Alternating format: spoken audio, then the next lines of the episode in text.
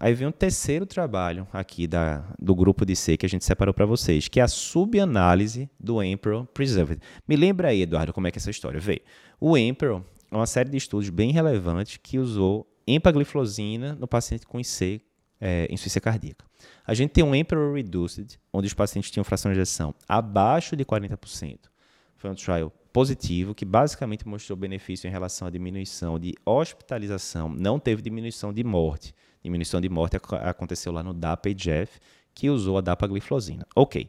E a gente teve o Emperor Preserved, que você poderia pensar que é o quê? É a mesma coisa do Emperor, sendo que fração de ejeção preservada. Mais ou menos, porque não era fração de ejeção preservada em todo mundo, era fração de ejeção acima de 40%. Né? Então, tinha um grupo de pacientes que tinham fração de ejeção entre 41 e 49, que é aquele grupo que as diretrizes atuais colocam como IC, com fração de ejeção levemente reduzida, era um terço dos pacientes, mais ou menos, e o outro grupo que, de fato, tinha fração de ejeção de 50% para cima. Ok, o que é que o trabalho mostrou? O Emperor Preserved mostrou também diminuição de desfechos, basicamente as custas de hospitalização, né? reduzir a hospitalização por IC. Contudo, quando a gente ia para o trial original, tinha um gráfico lá, que ele, na análise subgrupo, parecia que o benefício tinha acontecido basicamente nesse subgrupo entre 40% e 50%. Isso aí foi um pouco de balde de água fria, por quê? Porque Tava todo mundo empolgado. Não, finalmente a gente tem uma droga que funciona na IC com fração de injeção preservada. Todos os outros trabalhos, né, basicamente foram negativos. O Top Cat, que usou espironolactona, foi um trial negativo. O Paragon, que usou sacubitril valsartana na IC com fração de injeção é, preservada, também foi negativo. Então, na hora que anunciou-se que o Emperor Preserve tinha sido positivo, ficou aquele alvoroço. Não, finalmente a gente tem uma droga para IC FEP, né? Mas aí, quando você ia para análise de subgrupo, ah, será que é isso aí mesmo? Beleza.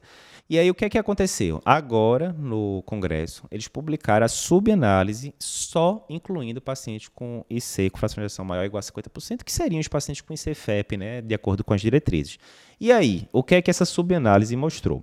Então, mais uma vez, né, EMPA versus placebo, na subpopulação com fração de ejeção maior ou igual a 50%, o endpoint era o mesmo endpoint do trial, né? É, ou seja, morte e internação por IC.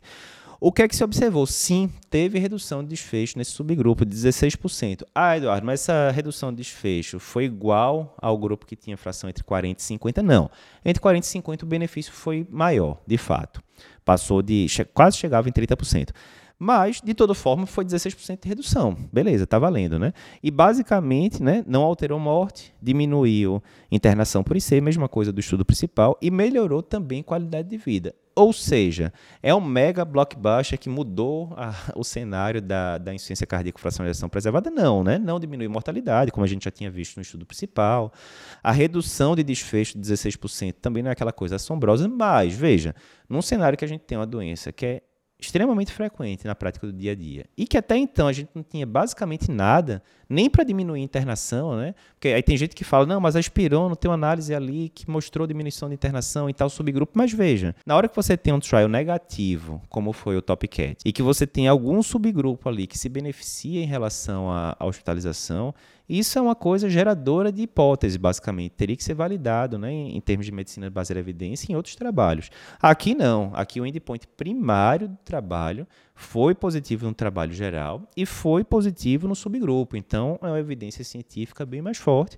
Querendo ou não, é uma boa evidência para a gente ter opções aí para tratar esse tipo de paciente.